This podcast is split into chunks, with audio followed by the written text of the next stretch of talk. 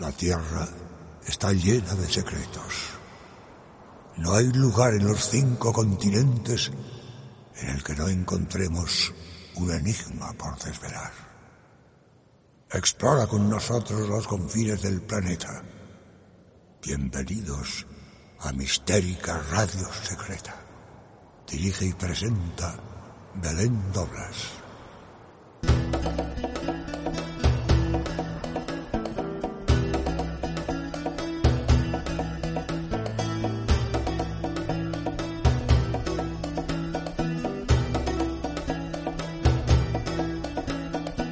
Bienvenidos a Mistérica Radio Secreta, un espacio dedicado a conocer viajes y lugares con misterio en el que emprendemos una travesía diferente por esos enclaves únicos alrededor del mundo que nos han dejado su impronta.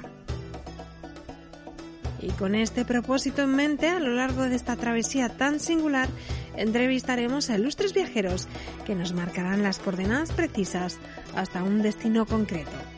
En este programa viajamos a Cataluña, concretamente a la localidad de Figueras, para conocer algunos de sus lugares más emblemáticos, además de algunos episodios de su historia. Seguiremos con la sección Madrid Secreto, en la que nos acercamos al Banco de España para conocer la historia de esta institución, así como algunos de sus secretos y fantasmas. Soy Belén Doblas y esto es Mistérica Radio Secreta. Iniciamos nuestro viaje.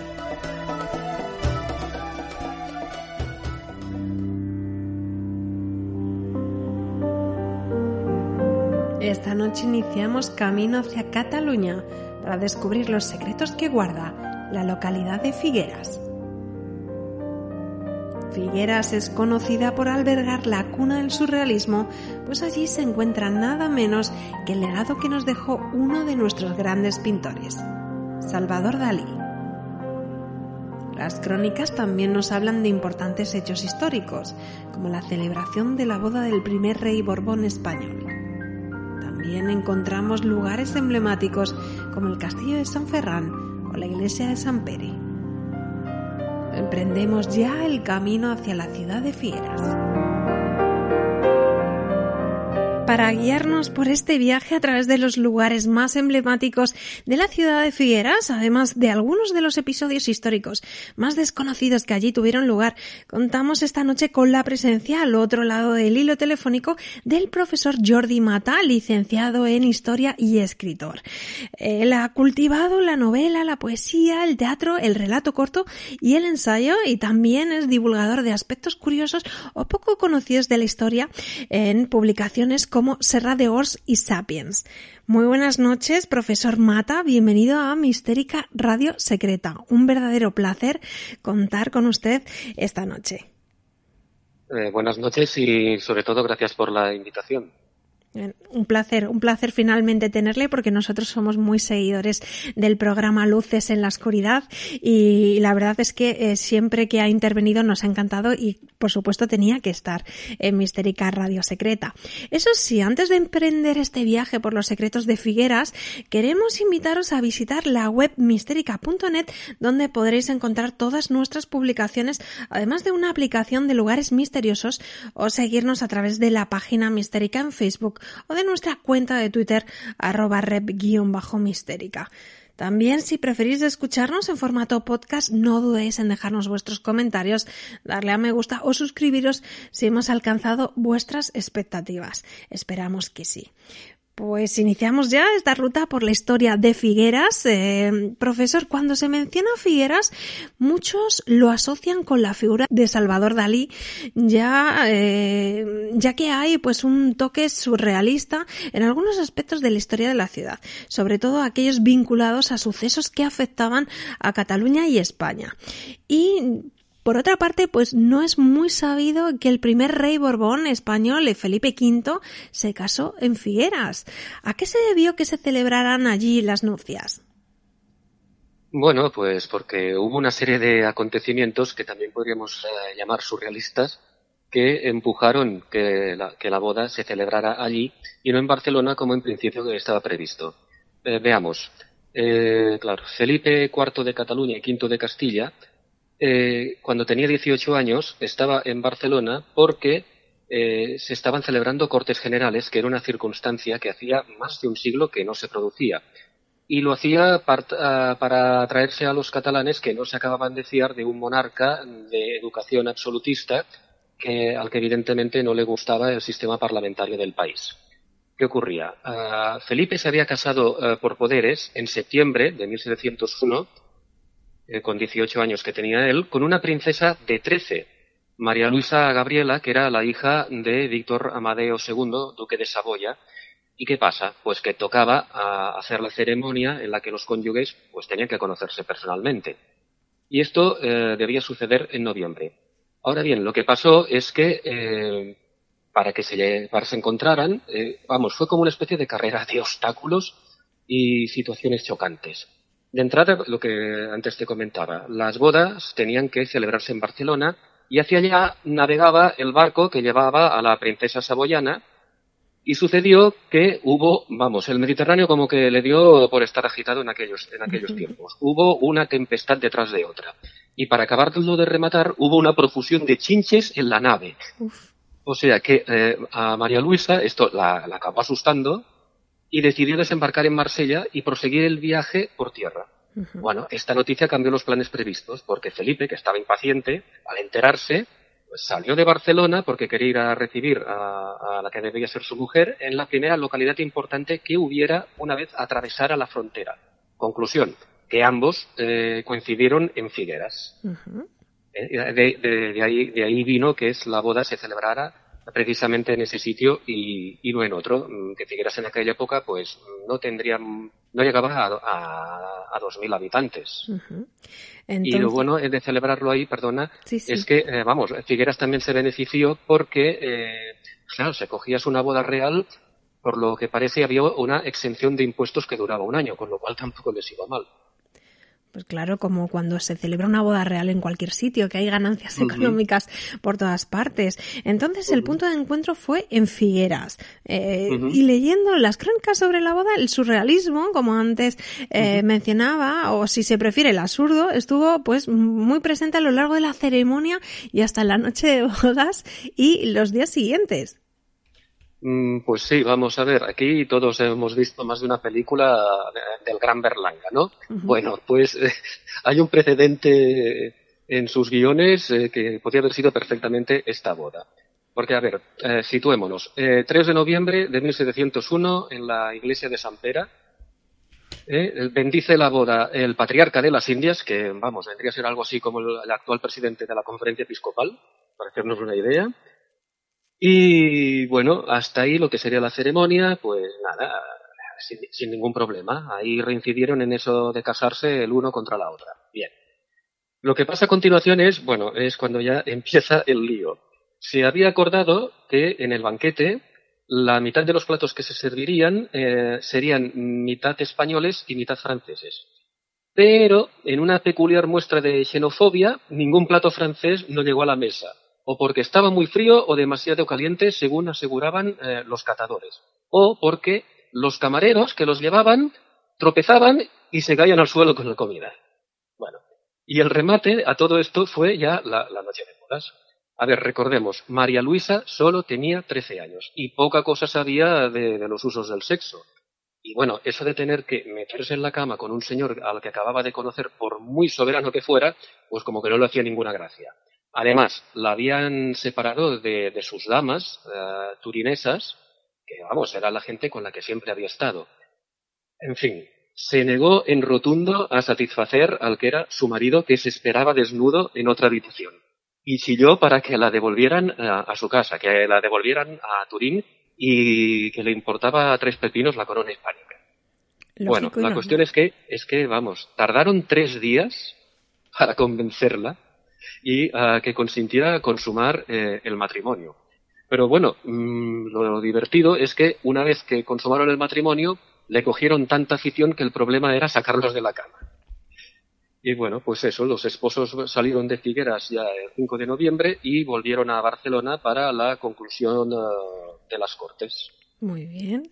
Pues nada, fueron felices y comieron perdices más o menos. Mm, sí, la, verdad es que sí. Después de todos estos avatares. Eh, ¿Felipe V era mucho mayor que ella en ese momento? No, no, cinco años. Pero a ver, claro, hablamos de, de, un adolescente de 18 y de, vamos, una preadolescente. Una niña, una niña, una niña mujer, una niña adolescente de 13. Eh, pero bueno, es aquello de que antes los matrimonios reales y los no reales em, acostumbraban a concertarse siendo los contrayentes eh, bastante jóvenes. Esto sí, a ver, matrimonios concertados, que es como solían funcionar estas cosas, porque era más una cuestión de política que no de, sentimientos. Sí, sí, pues bueno, al final tuvieron suerte. Pues si le parece, dejamos atrás las bodas reales eh, para entrar en otro detalle un tanto desconocido, ya que eh, también es muy ignorado que en Figueras, eh, tierra de frontera, se encuentra la fortaleza abaluartada más grande de España, el castillo de San Ferrán, de la que no puede decirse que tenga un historial militar muy sobresaliente. Mm, pues sí, aunque bueno, eh, eh, te corrijo un matiz, es la fortaleza baluartada más grande de Europa. O sea, es que todavía, todavía tiene más delito. Es aquello que es difícil no verlo. Y en cambio, eh, pues prácticamente no se habla en, ninguna parte de este monumento. Em, sí, bueno, el castillo de San Ferrán, bueno, se llama así para empezar porque se construyó en los tiempos de que, del rey Fernando VI y está situado en una colina y ocupa una superficie de unos 550.000 metros cuadrados. Eh, poca, broma. Em, bueno, y, lo curioso es que está muy bien conservado. Y está muy bien conservado, pues, por lo que comentabas de que eh, su, su, historial bélico no es que sea muy bollante.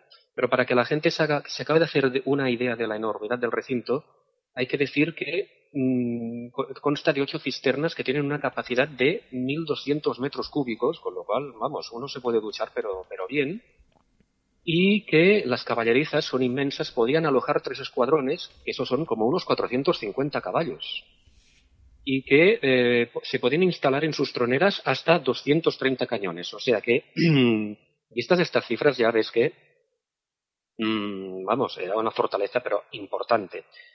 ¿Por qué se construyó? Porque una vez que, que hubo la paz entre España y Francia en, la paz de los Pirineos de 1659, las, eh, las fortalezas que estaban en lo que podía ser el territorio catalán de aquella época pasaron a manos de Francia y lo que era la parte española quedó desguarnecida. Entonces, en previsión, se construyó esta, esta fortaleza en 1753 y hasta 13 años más tarde mm, no se inauguró. Ahora bien, eh, su historial es mm, bastante penoso. La primera fue en la Guerra de la Convención, que fue la, guerra de la monarquía española contra la Primera República Francesa en los tiempos de la Revolución, en 1793. Pues resulta que después de un asedio de solo siete días, la fortaleza, con todo lo gigante que era, fue ocupada sin prácticamente eh, pegar un tiro. Y de aquí viene la leyenda negra que mm, arrastra desde entonces. Ahí se la llamó la Bella Inútil. Y este, y este apelativo ya la va a acompañar por siempre, que también sería discutible, porque si una fortaleza em, consigue ese efecto disuasorio y no sufre muchos daños, se, también se puede decir que cumple su obligación.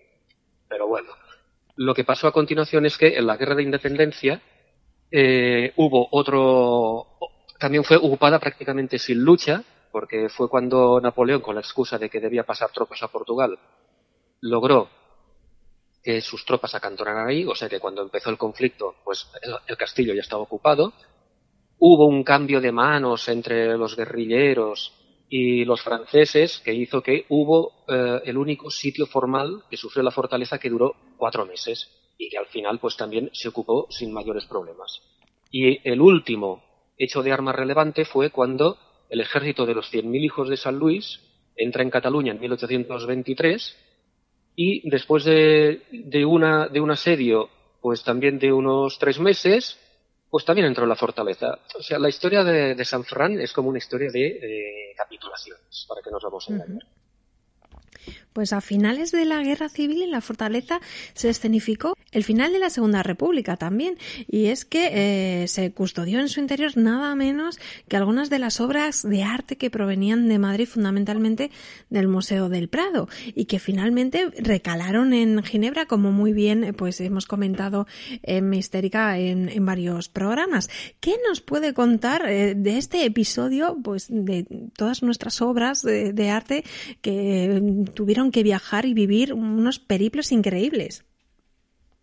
Bueno, eh, eh, digamos que el, el, castillo se convierte en la sede, ocasionalmente es una situación, pues eso, un poco también surrealista, en la sede de la última sesión de las Cortes de la República. Esto fue el 1 de febrero. En, una, en un momento, claro, de caos terrible, porque eh, Figueras estaba llenando de refugiados. Eh, prácticamente es que no se podía circular por las calles. Eh, e-, era un problema. A, veces se necesitaban dos horas para llegar desde la entrada de la ciudad hasta el castillo de San Ferrán, porque, claro, el drama humano ya se había desencadenado. Ahí habían convergido tres gobiernos, el español, el catalán y el vasco. ¿Qué pasa? Se convirtió en un objetivo de, la aviación franquista y sus aliados y se estaba bombardeando cada dos por tres. Eh, era el, vamos, estaban ya a punto de pasar todos al exilio. ¿Qué ocurre? Pues el, 1 de febrero, a las diez eh, y media de la noche, 62 mm, diputados de, de, la República, del total de 475 que se habían escogido en 1936, se reunieron en las caballerizas del castillo de San Ferrán, esas caballerizas que antes he comentado, que tenían una capacidad pues para más de, de, 400 caballos, y se puede decir que iluminados por los faros de un camión, llevaron adelante pues la que sería la última, la última sesión de las Cortes. Era, bajo un frío tremendo, una oscuridad, y bueno, el único punto del día fue el discurso del presidente del gobierno, de Juan Negrín, que bueno, estaba, estaba desolado.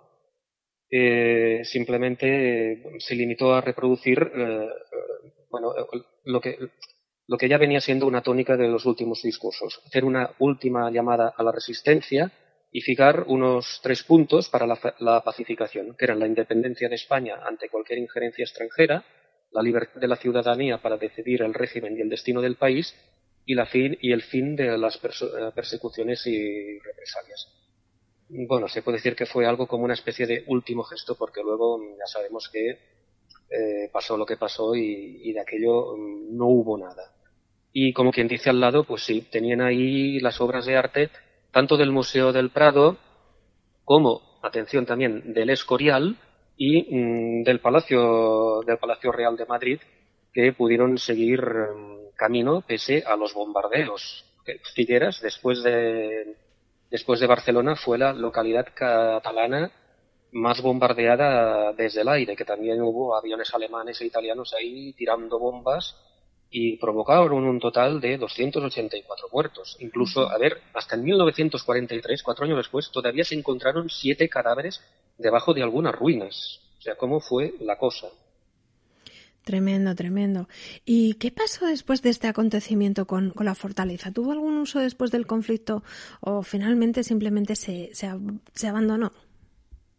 Bueno, lo que sucedió es que eh, tuvo, tuvo, uso más de prisión militar, que ya la tenía desde principios del siglo XX.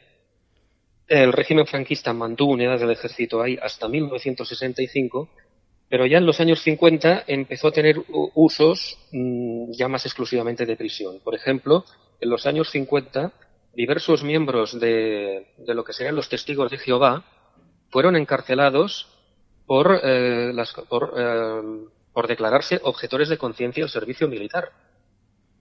Y, este fue, esta fue la tónica hasta los años 70, donde eh, también fueron a parar ahí los primeros pacifistas y antimilitaristas. En 1975, y con, Franco todavía vivo, se encarceló a los eh, comandantes que eran miembros de la Unidad Militar Democrática, que habían pedido elecciones y democracia. Y claro, y los presos de conciencia, los objetores que se seguían, se seguían acumulando durante toda la década de los 70. Pero digamos donde el castillo consiguió más fama, que ya te digo, no por sus dimensiones, sino por sus habitantes, fue cuando en 1983, ¿quién fue a parar ahí? Pues el teniente coronel Tejero. O sea, a consecuencia mm, de la sentencia de, de golpe de Estado del 81, Tejero y otros dos capitanes, eh, Gómez Iglesias y Muñecas, fueron internados en el castillo de Figueras. Y al final Tejero se, también se quedó solo. O sea, da la impresión, hay un curioso paralelismo, más de uno podríamos decir, que una eh, fortaleza inmensa eh, estaba ahí con una guarnición para vigilar a, a, un solo individuo. Un poco a la manera de lo que pasó ahí en, en la parte, eh, en Alemania, en la prisión de Spandau, en la que había una guarnición soviética solo para vigilar a, a Rudolf Hess. Y Tejero estuvo ahí, en Figueras, hasta 1991, en que fue trasladado a, a, la prisión de Alcalá de Henares, pero bueno, por lo que cuentan no se lo, no se lo pasaba mal porque recibía visitas, eh, se dedicaba a pintar y bueno, y la familia que le traía los manjares del restaurante, dicen que le gustaban mucho las muñetas ambutifarra tan típicas de esta parte del mundo y gente que por lo visto hizo el servicio militar por ahí dicen que cuando le apetecía compañía femenina pues también se la procuraban, pero bueno, eso ya son los detalles picantes de la historia que también tiene su gracia rememorarlos. Claro que sí. Pues si te parece, dejamos atrás un poquito eh, todas las guerras y volvemos uh -huh. a Dalí, eh, ya que el teatro que alberga su museo ofrece también inevitablemente pues trazos muy surrealistas en lo que se refiere a su situación, construcción y ampliación. Eh, cuéntenos un poco pues eh, todos los detalles que, que, envuelven un poquito en, en un misterio a, a este museo. Bueno, eh, ahora cuando vemos el teatro museo, es esto, es la percepción de, del visitante, pues que ve el edificio y ve, pues, simplemente se queda con la impresión presente y no sabe lo que hay detrás de todo esto, ¿no? Y el teatro, pues realmente tiene una historia muy curiosa, porque en principio, y, y aquí ya empezamos un poco con esas cuestiones, llamémosle que más esotéricas, por llamarlos de alguna manera, es que antiguamente en esos terrenos hubo un cementerio. Empecemos por ahí. Y después del cementerio hubo un primer teatro que se levantó en 1814 y luego este teatro de 1814 fue sustituido por otro, construido entre 1849 y 50, que fue llamado Teatro Principal de Figueras, que se convirtió pues en un centro social de primera en, en la ciudad porque eh, por ahí pasaban de gira las principales compañías de ópera que actuaban en el Liceo de Barcelona y también una gran cantidad de grupos de zarzuela y de teatro. Eh, fue un, lugar eh, que realmente tuvo una, vida muy intensa. ¿Qué sucedió? En 1939 se incendió, quedó parcialmente destruido y posteriormente abandonado. Y Dalí, eh, cuando, que era, claro, cuando era un niño, pues era, era el único teatro que conocía y había sido donde eh, había hecho una primera exposición de, de, sus obras, de sus obras iniciales. ¿Qué pasó? Una vez pasada la guerra civil, el que era el alcalde de Figueras en los años 60, Ramón Guardiola, tuvo la idea de decir, de decir, bueno, aquí tenemos a una figura de alcance mundial, bueno sería para la ciudad que tuviera un espacio donde se le pudiera que estar representado. Sí. Uh -huh. Exacto. Y entonces, pues, fueron a, a, a visitar a Dalí y, bueno, pues una, tuvo una, una predisposición por su lado fantástica porque él ya había pensado en, en, un emplazamiento. ¿Y qué emplazamiento? Pues precisamente las paredes quemadas del Teatro Municipal, ahí de, de su Figueras natal, para exponer parte de su obra. ¿Eh? Porque además no quería una sala, quería lo que era todo un, todo un, un museo uh -huh. uh, para él. ¿Y, ¿Y, por qué escogió Dalí precisamente esto? Tenía su razón. El mismo Dalí le dijo a Guardiola que era un espacio adecuado por tres razones. Primera, porque él era un pintor eminentemente teatral. Bueno, eso creo que no lo puede negar nadie. La segunda, porque el teatro se encuentra delante de la iglesia de San Pera, que antes hemos hablado, uh -huh. donde él había sido bautizado. ¿Eh? Precisamente. Bueno, y Dalí también además hizo la milia en el castillo de San Fernando, con lo cual ves, eh, to, todo tiene relación. Y, y la tercera casa, razón, sí, sí. exacto. Y la tercera, porque precisamente allí lo que te decía fue en una sala del vestíbulo del antiguo teatro donde hizo su primera uh, muestra de pintura. Bueno, muy bien, encantados de la vida. Ahora, lo que pasa, la sorpresa, el sorpresón que se llevaron ahí los del ayuntamiento, es que cuando Dalí se presentó en, el, en, las ruinas carbonizadas del teatro para anunciar la creación de museo, pues va y soltó lo siguiente, porque eh, decía que no se tenía que cambiar nada. O sea, que cada centímetro de aquellas paredes que estaban, pues evidentemente destruidas y que eran una, una ruina, no se tenían que tocar porque era una auténtica pintura abstracta y que sería el único museo surrealista del mundo y que no contendría ningún original, porque lo que Dalí haría sería instalar grandes fotografías de todas sus obras tapadas con plástico para protegerlas contra los elementos y los visitantes no quedarían decepcionados porque eh, las fotografías serían mejores que las propias pinturas y los interesados en su obra tendrían que venir a Figueras para estudiarlo porque sería el único lugar del mundo donde habría la totalidad del volumen de su producción. Bueno, cuando, se, cuando Guardiola y los otros eh, concejales eh, oyeron esto, mm, pues se quedaron un poco, se quedaron de una pieza. Porque claro, un museo sin techo, sin, ninguna obra original. Y claro, y con, centenares de fotografías ahí. Vamos, mm, no sé, aquello que parecía una atracción turística, eh, como que, como que no, ¿no? Bueno, al final a Dalí le convencieron de que, bueno, a ver, que esto mejor sería reconstruir completamente el edificio, porque no se puede dejar expuesta a la lluvia y a la tramontana, al célebre, al célebre viento de las comarcas de Girona, como él había pensado, y que además, si se quería obtener ayuda oficial para el museo, pues tendría que contener un volumen sustancial de obra original, no nada de fotografías, ¿no? que habría sido algo impresionante, ¿no? Una especie de museo así al aire libre. Y luego, claro, el museo tuvo éxito y ya más eh, décadas más adelante se amplió y eh, llegó hasta lo que ahora, pues quizá lo que es lo más eh, célebre del museo arquitectónicamente hablando, que es la llamada Torre Galatea. Nosotros vemos una torre de un color anaranjado, con huevos en la cúpula y panes ahí incrustados en las paredes.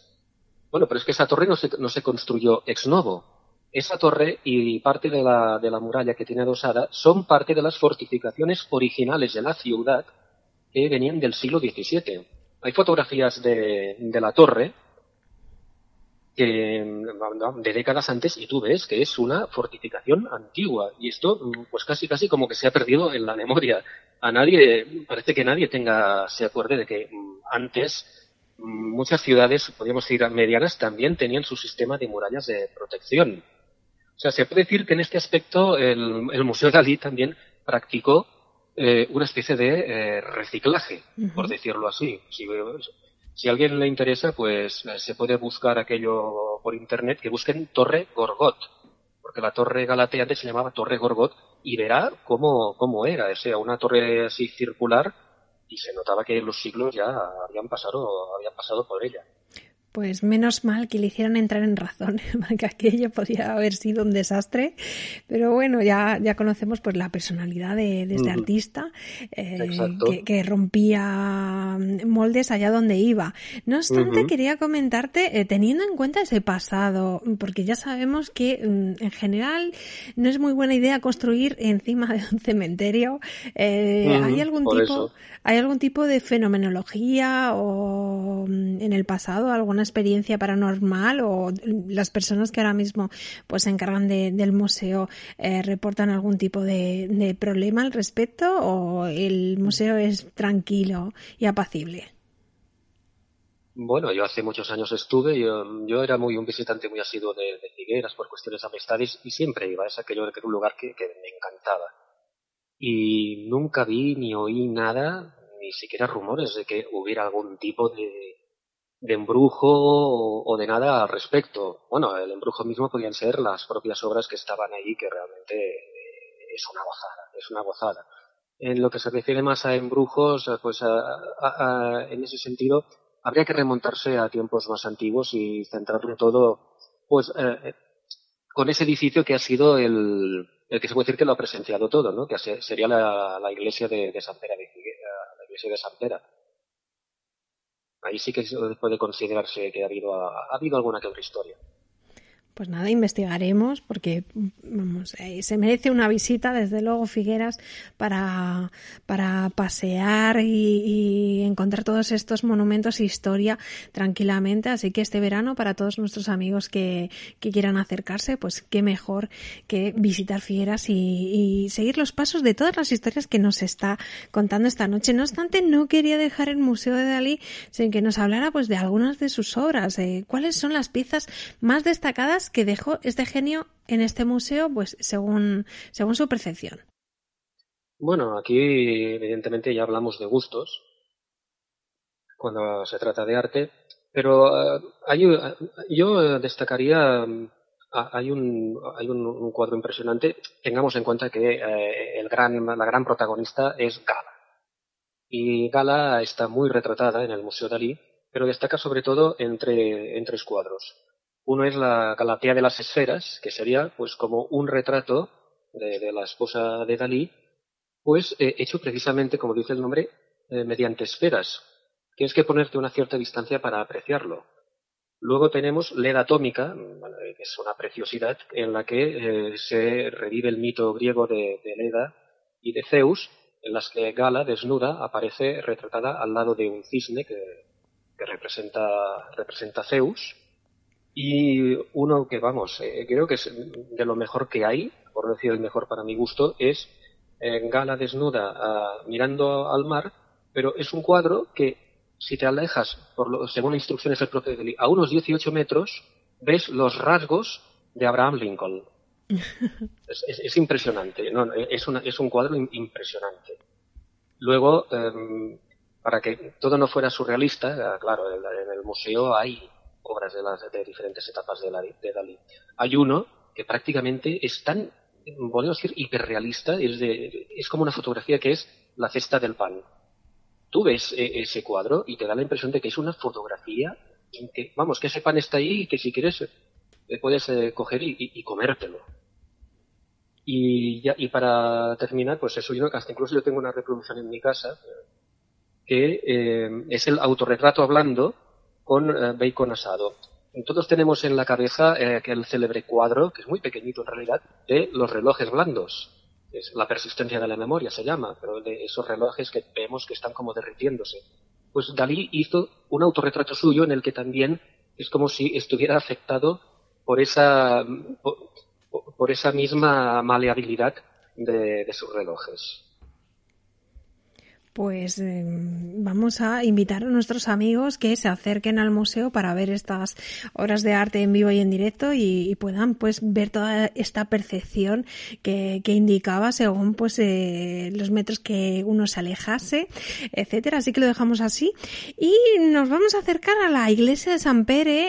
Eh, pues antes comentábamos de más de mil años de antigüedad que además fue pues donde se casó finalmente Felipe V y donde bautizaron a Dalí como antes nos comentaba, este templo se halla justamente frente al museo y eh, su campanario es el epicentro de un relato sobre brujas casi bélico.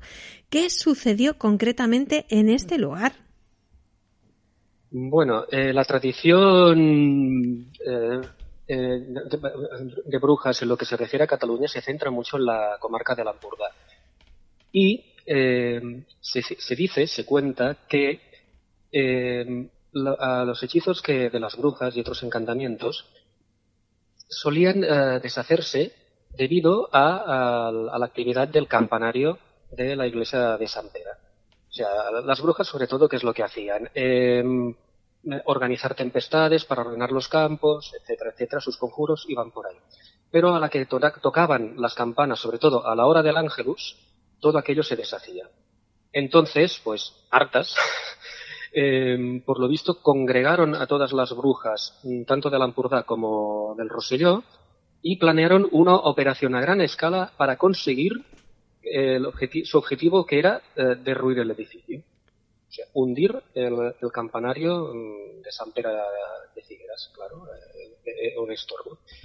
Escogieron como fecha, porque esto mm, también tiene su simbolismo, la fecha más adecuada, la noche de San Silvestre, o sea, la última noche del año, que según las teorías eh, brujeriles es cuando las brujas tienen eh, un poder más grande, eh, tienen una, mayor capacidad de daño.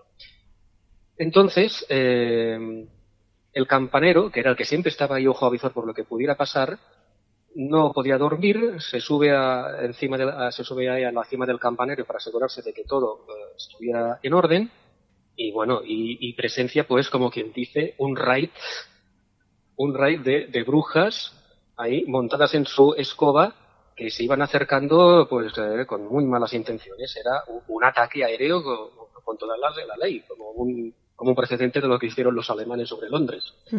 Bueno pues entonces el campanero pues se puso a tocar las campanas, pero como quien dice, a, toda prisa, aquello sin perder, sin perder tiempo. Y fue una especie de batalla eh, sonora. O sea, cuando las, las primeras brujas empezaron a lanzarse en picado, pues ahí empezaron a sonar las campanas y fue todo un combate tanto entre el ruido de las campanas y entre las maldiciones e imprecaciones de las brujas. Bueno, el campanero consiguió al final espantarlas, pero la torre quedó pues con algunas señales evidentes de que había sufrido algunos impactos. Y se decía que los que habían visto el, campanario antes, mm, antes de 1936 recordaban que estaba pues un poco agrietado. Y estas grietas se atribuían al ataque de las, de las brujas. A ver, la realidad es que estas grietas se debían a los fuertes vientos que sufre, que sufre la población, la, muy célebre Tramontana. Y por lo visto esto ocasionó que el, campanar, el campanario tuviera que ser rectificado y por eso, en relación al resto del edificio, pues se le ve eh, bastante, bastante nuevo. Esta es, digamos, es, una batalla, hermano, esto de una batalla de brujas contra un campanario es algo realmente que también, pues también tiene su punto surrealista, para que lo vamos a negar. Sí, pero bueno, las campanas siguen estando allí, ¿verdad? Exacto, exacto. al final no se las llevaron. Se ha señalado también que el pueblo de Yers, a solo 5 kilómetros de Figueras, se trata de pues un lugar de reunión de las brujas de Lampordá. ¿Qué nos puede contar sobre la persecución contra las mismas y si era distinta, por ejemplo, con la que eh, tuvieron que sufrir en otros lugares? Bueno, para no irnos a los tiempos más medievales, que ya fue una especie de locura absoluta, hubo un rebrote eh, contra todo el tema de las brujas a, principios del siglo XVII, que fue algo generalizado en, toda, Europa, en. Perdón. Entre 1616 y 1622, pues eh, se calculó que hubo unas 400 mujeres eh, en toda Cataluña que fueron acusadas y ajusticiadas por el hecho de ser consideradas brujas. Lo que ocurre es que, veamos, a principios del siglo XVII y durante todo el siglo XVII en sí, hablamos de una época en que hubo una crisis generalizada en, tanto en lo social, en lo económico y en lo religioso. Y como se trataba, y por lo, y por lo que vemos es algo que por desgracia sigue vigente, de buscar una cabeza de turco de por qué se, hay tales desgracias o tales otras, pues se las cargaron un montón de mujeres que en realidad solo eran eh, curanderas o, comadronas. O sea, se las acusaba de delitos, mm, por ejemplo, que mediante conjuros que con la mirada o con alimentos y objetos embrujados pues provocaban accidentes en el campo. Los más temidos por la población eran aquellos relacionados con fenómenos meteorológicos, o sea, eh, pedrisco, lluvias torrenciales, heladas, niebla. Mm, vamos, en aquella época los hombres del tiempo lo habrían tenido difícil para convencer que se trataba de fenómenos naturales. Y en Cataluña, ¿qué pasaba eh, más en concreto en lo que se refiere a la persecución? La Inquisición no es que estuviera muy activa en lo que a brujas se refiere. O sea, la persecución a las brujas eh, no fue una cosa tanto del estamento religioso, sino eh, de los tribunales locales y de los señores que tenían eh, la, posesión de las tierras. O sea, quien perseguía, interrogaba, torturaba y las eliminaba, pues podrían ser, podríamos decir que eran eh, las corporaciones municipales.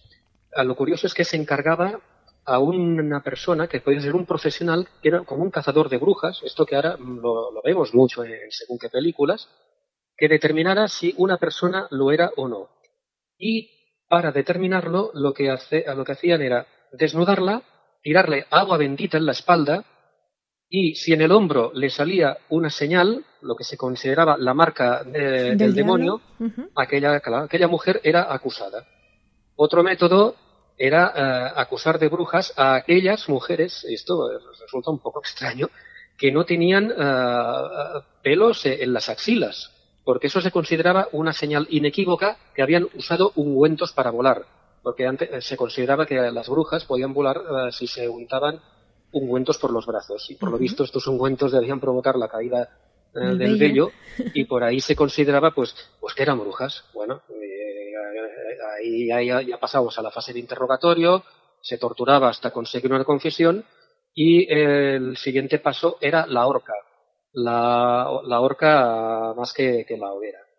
Y claro, a nivel de los mortales, no olvidemos que estamos en una época de superstición, ¿Qué hacía la gente para protegerse de las teóricas brujas? Bueno, mm, por ejemplo, bendecían o perfumaban objetos y casas, pintaban las ventanas de azul. Yo no sé eh, qué implicaba el color azul contra las brujas, quien, lo sepa más que informe. Ponían cruces hechas con, eh, con las palmas de la Pascua en la puerta. Mm, siempre tenían pan en el cajón, lavaban la ropa interior con agua de siete fuentes distintas y no dejaban nunca recortes de uñas ni cabellos en el suelo. Eh, esto puede tener más sentido si pensamos que a veces, si, cuando pensamos en el vudú, que siempre se hace con cabellos y cosas así, para hacer, para lograrlo del mal de ojo, esto ya puede tener un sentido más tradicional. Y luego, pues otras cosas que hacían en plan de protección era ponerse la camisa al revés y lo que antes decíamos, eh, tocar las campanas para evitar uh, las tempestades. Pues qué interesante tomar todas estas medidas. Como vemos, pues las brujas en general estaban muy, muy presentes en toda la península. Tenemos pues compañeros eh, que, que, han venido a, a, Mistérica para hablar pues eh, de todos estos juicios de brujas. Nuestra compañera eh, Israel Espino, que, que, siempre nos ha hablado pues de cómo están las brujas en Extremadura. Y bueno, pues mm, me alegra en cierta manera que aquí, pues bueno, pese a todo lo que nos ha contado, pues bueno, que estas brujas no sufrieran tanto como, por ejemplo, las de Zorragamundi o las de las Paules, que está más o menos bastante cerca en, el Pirineo, más o menos de, Huesca. Así que dejamos atrás eh, todo, toda la historia que rodea a la maravillosa eh, tierra de Figueras y ya tenemos que ir despidiéndonos, pero antes de llegar al final, eh, no me gustaría despedirme sin preguntarle pues por sus próximos proyectos literarios. ¿Qué, nos espera para, para, todos los que queramos eh, seguirle, pues bueno, a través de, la radio o de obras literarias?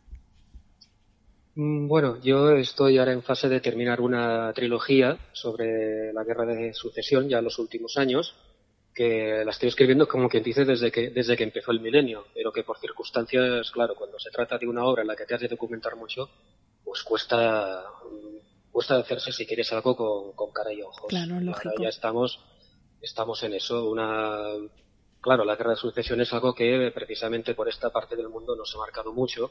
Por eso precisamente lo de la boda de Felipe V es algo que no se, de lo que no se habla mucho y que no hay una constancia ni en la mismísima iglesia porque no es algo que sea de grato recuerdo porque el personaje no lo es.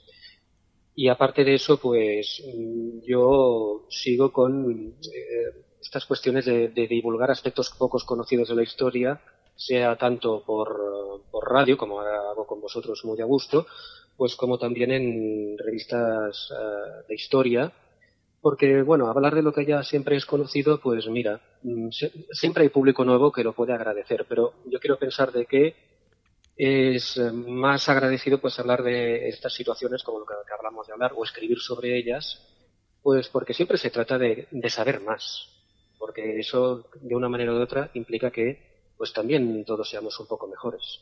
No, desde luego. Desde luego, la historia ignorada es pues una historia que hemos perdido y que cuando conocemos nos la desvelan como, como esta noche, estamos tremendamente agradecidos porque no deja de sorprendernos. Mm, pues ha sido un verdadero placer, eh, profesor, eh, haberle tenido esta noche en el programa y le esperamos muy pronto de nuevo pues para conocer episodios tan desconocidos como los relatados esta noche aquí en Mistérica Radio Secreta. Pues gracias a vosotros por la invitación. Ha sido un auténtico placer. Me lo he pasado muy bien y a vuestra disposición. Pues muchísimas gracias y hasta el próximo viaje. Madrid y secreto. Y vamos ya con la sección Madrid Secreto. Muy buenas noches, Pedro. ¿De qué lugar de la capital de España nos vas a hablar esta noche? Buenas noches, Belén. Bueno, pues mira, esta vez nos vamos a dirigir a un lugar muy céntrico y emblemático de la ciudad, y es que me estoy refiriendo al Banco de España. Y lo que voy a hacer es contarte un poquito de historia de esta entidad tan importante de nuestro país y vamos a ver también algunas de las joyas artísticas que, que atesora. Supongo que nos hablarás de su cámara corazada y de su sistema de seguridad, ¿no? claro que sí, esa es una historia muy curiosa y que vamos a desvelar esta noche. Perfecto, pues vamos ya con la historia del Banco de España. Bueno, pues mira, su historia se remonta nada menos que al 2 de junio de 1782 y fue entonces cuando el rey Carlos III, mediante una cédula real, fundó el Banco Nacional de, San Carlos. Eh, los objetivos eran de esta, entidad eran pues servir un poco de apoyo financiero al Estado, proveer de víveres y vestuario a las Fuerzas Armadas, atender los pagos de la corona en el extranjero y eh, otras, otras cuestiones como combatir la usura y proporcionar crédito al comercio y a la, y a la industria. Eh, bueno, pasan un poco los años y en, en 1847 se fusiona con el llamado Banco de Isabel II, que fue un banco que había surgido para hacerle la competencia, pero al final acabó absorbiéndolo el, Banco de San Carlos. Y la denominación como Banco de España eh, aconteció en el año 1856 cuando eh, obtuvo el monopolio de la emisión de billetes para toda la península ibérica y las islas.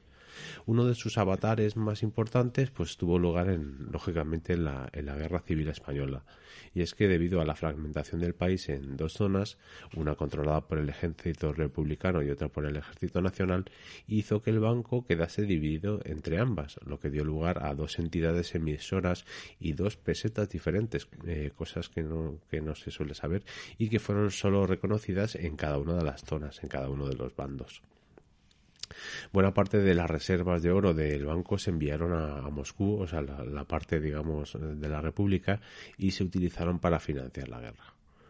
Bueno, y ya, digamos, yendo a, nuestro, a nuestra época, eh, otro de los cambios más importantes del Banco de España tuvo lugar con la adaptación al euro, y es que el proceso de integración europea culminó el 1 de enero de 2002 cuando, como todos sabemos, se pusieron en circulación los nuevos billetes y monedas en euros que sustituyeron a nuestras queridas pesetas. Pero Pedro, después de esta historia económica de España ahí súper resumida que nos acabas de contar, ¿por qué no nos hablas del flamante edificio que es la sede de este banco, así como de las riquezas artísticas que atesora ahí en sus adentros. Bueno, pues la historia del edificio es un poco complicada, la verdad, de, explicar. Y es que, bueno, pues en, el año 1882 se acordó convocar un, concurso público para, para, elegir un proyecto arquitectónico, el que mejor se adaptara a las nuevas necesidades del banco.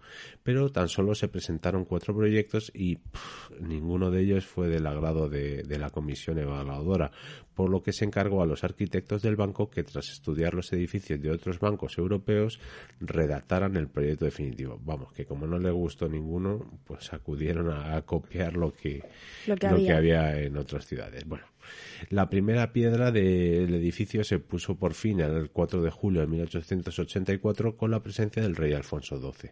A partir de entonces siguió pues un baile de arquitectos, o sea que bueno, que fue una locura hasta que el colosal edificio se terminó y fue inaugurado finalmente en 1891. Luego sabemos que en 1927 se inició una importantísima ampliación por la calle de Alcalá, eh, según un proyecto del arquitecto del banco José Yarnoz La Rosa. O sea que eh, eh, adquirió el volumen que conocemos hoy de, toda esa buena parte de la, de la calle Alcalá y digamos que hicieron la construcción imitando a la primera, a la primera fase del edificio. ¿Qué más cosas comentar? Bueno, que, que este ir y venir de arquitectos, que si obras de unos, ampliaciones de otros, pues dieron lugar a lo que podemos ver hoy, este edificio tan monumental, pero ah, muy, muy, muy ecléctico en su apariencia. Ya que hay elementos modernos, pero también hay referencias neoclásicas o a otros estilos arquitectónicos. A mí personalmente me gusta, pero creo que el edificio carece de una cierta personalidad. Ya me hubiera gustado a mí que eh, hubieran pasado un poquito los años y hubiéramos entrado en 1900 y hubiera sido un edificio modernista, vamos, de primera categoría. Pues tienes razón, Pedro, quizá pues eso, le falte un poco de estilo pero claro, al ser un edificio tan grande es difícil, ¿no? Sí, sí, sí. sí. Pero si te parece, háblanos ya de las colecciones pues que atesora el, Banco de España, que creo que son de, de primer orden. Pues sí, tienes toda la razón. Eh, mira, el Banco de España tiene una colección de pintura, vamos, que es una cosa espectacular. Ahí hay obras maestras del siglo XVII hasta nuestros días. Y yo, pues, eh, he sido uno de los pocos afortunados que ha tenido el placer de visitar las obras eh, más destacadas y, desde luego lo que he podido ver allí es una colección de pintura de primer nivel. Fíjate, mira, los lienzos más destacables eh, son sobre todo la colección de, de, los cuadros de Francisco de Goya. Y es que fueron encargados al maestro entre los años 1785 y 1788 y representan entre otros a Carlos III, a Francisco Javier de la Rumbe, al Marqués de Tolosa, al Conde de Altamira, a José de Toro y Zambrano y al conde de Cabarrús. Eh, luego sabemos que el conde de Florida Blanca y el conde de Gausa también fueron retratados por Goya, pero estos no fueron de esa época del encargo, sino que fueron adquiridos por el Banco de España ya en el siglo XX. Y eh, bueno, eh, si miramos a ver qué nómina de pintores o qué eh, retratos se realizaron en el siglo XIX, tenemos pues a los principales reyes, Fernando VII, Isabel II, Amadeo de Saboya y luego pues Alfonso XII y Alfonso XIII, pues ya a caballo entre el XIX y el XX. Y bueno, podemos destacar allí figuras artísticas tan importantes como Antonio Esquivel o Federico Madrazo realizando algunos de estos retratos. Luego bueno, si queremos nombres, aunque sean en, obras de otras temáticas, no de retrato, eh, pues podemos señalar, por ejemplo, algunas del hermano de Mariano Fortuny o, como no, de Pablo Ruiz Picasso. O sea, que estamos hablando de una colección de pintura de un nivel elevadísimo. Desde luego esto más que un banco parece un museo, pero hay algo que a mí no me encaja y es lo siguiente. ¿Cómo es posible que haya estas obras si prácticamente el lugar es inexpugnable, vamos, inaccesible para el resto de los mortales, eh, con lo cual entiendo que eh, esos cuadros están ahí o bien para que estén un poco salvaguardados o bien para que eh, los funcionarios que trabajan en Banco de España, que no es tu caso, por cierto, que puedan pues alegrarse la vista diariamente. Bueno, esto es fruto, vamos a, hemos hablado de que el Banco de España ha sido bueno, el que albergaba la mayor cantidad de dinero del país, o sea, financiaba a, los estamentos estatales, o sea, que la cantidad de dinero que, se manejaba pues era, era tremenda. Y con ese dinero se fueron encargando en su día en retratos, sobre todo, bueno, hemos hablado de los reyes, pero hay retratos de todos los gobernadores del Banco de España y de, muchos otros personajes. Entonces sí que es verdad que con la historia y el ojo que tuvieron los contratistas, pues de eso, contratar Goya o a Madrazo, pues eh, fue un, puntazo. Entonces, ¿qué ha pasado? Que esa colección se atesora dentro del Banco de España y es verdad que el banco está haciendo una política de difusión y, eh, bueno, no sabría yo cómo, cómo se hace actualmente, pero sí que sé que hay eh, periódicamente visitas y que estas visitas permiten visitar estas colecciones. Así que animo a los oyentes de Mistérica a buscar esas jornadas de puertas abiertas que nadie conoce y nadie sabe cómo encontrar. Bueno, pues ahí lo dejamos. Muy bien. ¿Y qué más? Mm, qué, ¿Qué más maravillas podemos ver en su interior, Pedro? Bueno, pues el edificio en su interior, bueno, es tiene una decoración suntuosa, hay unas escalinatas espectaculares, vidrieras preciosísimas y luego también tiene una biblioteca eh, que además está decorada con un arte contemporáneo toda blanca y que merece muchísimo la pena visitar. Desde luego, bueno, pues eh, como decía, no es fácil, pero que nuestros oyentes estén atentos y en cuanto haya oportunidad que se den un saltito a ver el Banco de España por dentro, que es una verdadera maravilla. Bueno, querrás decir por fuera más bien, pero lo dejamos ahí. De todas maneras, vamos a la verdadera razón por la que es tan inaccesible. Y es que todavía no nos has hablado del tesoro del Banco de España. Por favor, cuéntanos cómo es su cámara corazada. Bueno, vamos a empezar por partes. Para empezar, señalar que a fecha de 2019 el banco contaba con nada menos que 9,1 millones de onzas de oro que se encuentran depositadas en sus propias cámaras acorazadas, como ahora vamos a contar, pero también, ojo, están albergadas en entidades de Londres y Nueva York. Así que tenemos repartido nuestro oro por diversos lugares. Por si acaso. Por si acaso. Pero bueno, vamos a ver cómo se custodia todo esto, que es el sustento económico de la banca española. Y vamos a ver cómo es esa famosa cámara corazada por la que me preguntabas. Mira, se terminó de construir aproximadamente en 1934, poco antes de la Guerra Civil, y la cámara se encuentra a 48 metros de profundidad y su superficie es de 2.500 metros cuadrados. La construcción es de hormigón armado y cemento fundido y en ella fue necesario canalizar y desviar las aguas del subsuelo a 25 metros de profundidad. Y es que ahí tenemos diversos arroyos que ahora no los vemos por las calles, pero que en su día, eh, digamos, pasaban por superficie. Mira, está, por ejemplo, el arroyo de las Pascualas, que corría a lo largo de la Castellana y de Oropesa, que bajaba por la calle Alcalá, y es, que es el, arroyo que alimenta, además de agua, a la, a la fuente de la Cibeles. El acceso, bueno, mm, a la cámara pues se realiza a través de varias puertas acorazadas, la primera de las cuales pesa nada más y nada menos que 16 toneladas y fue fabricada en Pensilvania, en Estados Unidos. Y luego después hay otras puertas un poco más pequeñas, pero también acorazadas de entre 15 y 8 toneladas cada una. O sea que ya para empezar, mover estas moles eh, tiene lo suyo pero eh, bueno, las medidas de seguridad en todos los accesos a la cámara son extremas. Y además de las puertas acorazadas hay rejas de seguridad y nunca se abre una puerta sin haber cerrado la anterior, o sea que es como una, una, especie de fases, ¿no? Se abre una puerta, entra, se cierra, se abre la otra, así hasta llegar adentro. Como en las películas. Como en las películas. Y bueno, como hemos comentado en otros programas, en caso de emergencia se acciona una alarma que libera nada más y nada menos que todo el agua subterránea que está canalizada, de modo que el espacio se inunda y la cámara se conserva inaccesible. De hecho, este mecanismo no se ha utilizado jamás, ya que en los 80 años de vida de la cámara nunca ha habido un intento de robo.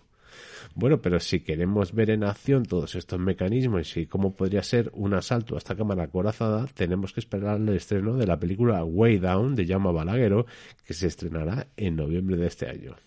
Pues antes de despedirte quería preguntarte por la fenomenología eh, en el Banco de España concretamente, porque como nuestros oyentes ya conocen allí al lado, pues hay dos mm, instituciones con fenómenos extraños muy conocidos, por un lado el Palacio Linares y por otro pues la Casa de las Siete Chimeneas. ¿Qué otros casos de esta naturaleza pues se han dado en el Banco de España? Porque a verlos los hay. Otra cosa es que no se cuente. Tienes razón, a verlos, a hilos. Y bueno, para bueno, vamos a hablar de, de, que obviamente el Banco de España tiene su propio fantasma. Y esto eh, voy a mencionar, como no, a José Luis Rodríguez Checa, que ya nos visitó eh, hace unos programas. Y eh, bueno. Sí, para hablarnos de, fantasmas de Madrid, ¿verdad? Eso es, eso es. Y él, eh, bueno, en su, en su libro sobre los fantasmas de Madrid, pues recoge el caso de una trabajadora de servicio de limpieza que en el año 2004 se atrevió por fin a dar parte de los extraños fenómenos que había presenciado allí en el, en el Banco de España. Y es que los archivos de los sótanos, en una habitación que estaba siempre fría, según ella contaba, pues tuvo la visión de una figura femenina vestida de monja, pero ahí no quedó la cosa. Además de la aparición, esta testigo dio cuenta de fenómenos extraños como puertas que se abren y cierran solas, cambio de lugar de útiles de trabajo, sonidos de susurros y golpes secos, además de un archivador, que bueno, eso debió ser tremendísimo, que empezó a, como si hubiera cobrado viva, vida y bueno, aquello se, se abrían y se cerraban los cajones, pero bueno, eso debió ser algo, vamos, de susto, de susto susto de, los buenos. Así que, bueno, pues eh, eh, ya sabes cómo operan un poco las investigaciones paranormales y se ha establecido la hipótesis de que los hechos pudieran estar relacionados con un antiguo hospital, el Hospital de San Fermín de los Navarros, que en el siglo XVII estaría ubicado justamente en la finca en la que se halla hoy el Banco de España. Y también eh, sabemos de varias psicofonías, en concreto José Manuel García Bautista Bauti ha estado por allí y ha, ya ha realizado psicofonías que dicen cosas como Ave María o No paséis. Vamos, que el sitio tiene su historia paranormal que, que es buena también conocer. Pues muchas gracias Pedro por contarnos la historia del Banco de España, de sus colecciones y su imponente cámara acorazada y como no también pues el de algunos de sus fantasmas. Pero antes de despedirte comentar a todos nuestros amigos que pueden seguirte en tu web pedroortega.info donde encontrarán información sobre este y otros muchos temas y también podrán hacerse pues con tus libros eh, Crónicas del Madrid Secreto 1 y 2. Así que muchísimas gracias y muy buenas noches, Pedro. Muy buenas noches.